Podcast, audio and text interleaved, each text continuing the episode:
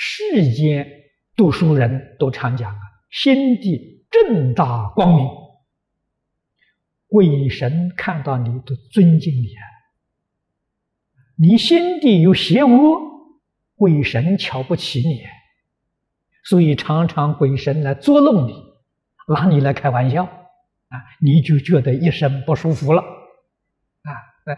遇到这种事情，自己要生惭愧心。我为什么叫鬼神瞧不起？为什么被鬼神捉弄？是自己的不是，不是别人的不是啊。为什么人家读书？啊，有德行的人，正人君子，鬼神对他尊敬。啊，我们招惹鬼神息怒，凡事回过头来求助自己，这是圣贤的教诲呀。